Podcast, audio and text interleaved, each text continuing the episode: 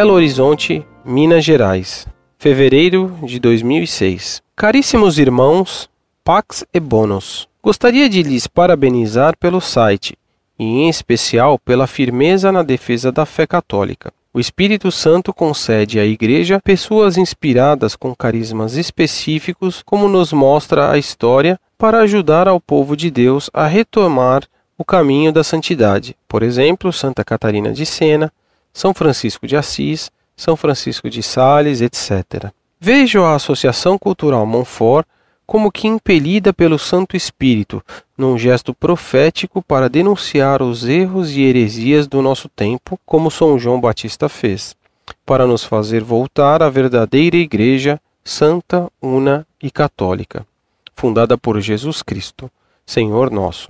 Louvo e agradeço a Deus por vocês. Gostaria de um esclarecimento que me falta.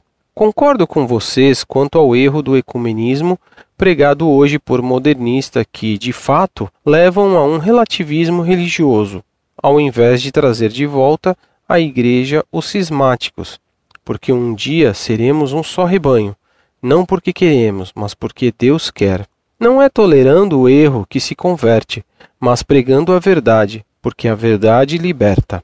Porém, me deparo com uma passagem na Bíblia que sempre que falo com alguém sobre os erros do ecumenismo proposto pelos modernistas, me atiram estas passagens. Gostaria de ajuda para melhor compreendê-la. O que diz a igreja sobre estas passagens? Marcos capítulo 9, 38 a 40. Lucas capítulo 9, 49 e 50. Aqui os apóstolos querem proibir alguém de pregar e expulsar demônios em nome de Jesus, porque não estava com eles, Cristo e os apóstolos, isto é, a igreja.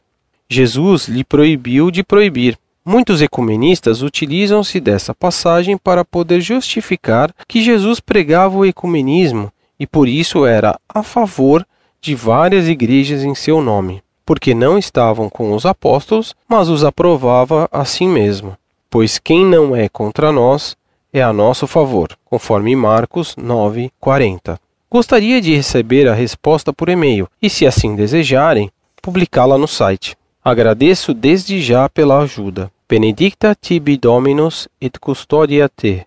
Tuus totus ego sum et omnia mea tua sum. Totus tuus Jesus.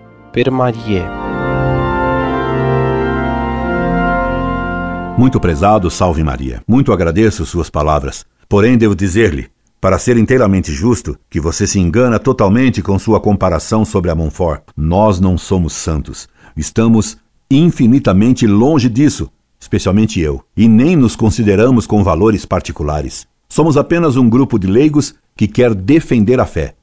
Pessoalmente, sou bem pouco comparado com outros da Montfort. Fui só professor deles, e os discípulos, por vezes, superam os mestres.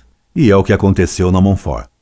Reze por nós é o que lhe peço. Respondo à sua dificuldade para refutar os ecumênicos que se baseiam numa passagem do Evangelho de São Marcos, quando alguns expulsavam demônios em nome de Cristo e os apóstolos pediram a Nosso Senhor que os proibisse de fazer isso, porque esses tais não andavam com eles, os apóstolos. Ao que Nosso Senhor responde: Quem não está contra nós é por nós. Marcos, capítulo 9, versículo 39. Repare que nem os apóstolos nem Nosso Senhor negam, nesse último caso, que esses tais, de fato, expulsassem demônios em nome de Cristo. Logo, eles de fato faziam isso. Então, só podiam fazê-lo se o fizessem crendo sincera e realmente no nome de Cristo. E Deus os atendia. Logo, esses tais, de fato, falavam e agiam em nome de Cristo, mesmo sem serem do grupo dos apóstolos. Isso só mostra que nem todos os cristãos devem ser apóstolos, isto é, bispos, e que nosso Senhor pode dar o poder de exorcizar a pessoas que não sejam bispos, desde que essas pessoas não sejam contra Cristo e nem contra os apóstolos. Esses, não sendo contra Cristo e nem contra os apóstolos, podiam de fato fazer milagres. O caso não se aplica então aos protestantes que são declaradamente contra o Papa instituído por Cristo. Sendo eles contra Pedro, estão eles contra Cristo.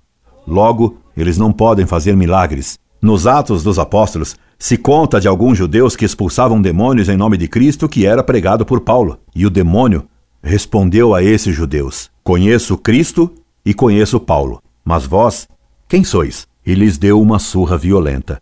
Atos, capítulo 19, versículo 15. Portanto, esses judeus, não acreditando em Cristo, não conseguiam expulsar os demônios, o que prova que, no caso contado por São Marcos, os exorcistas acreditavam em Cristo. Esperando tê-lo atendido, me despeço amistosamente. Incorde Jesus Semper, Orlando Fedeli.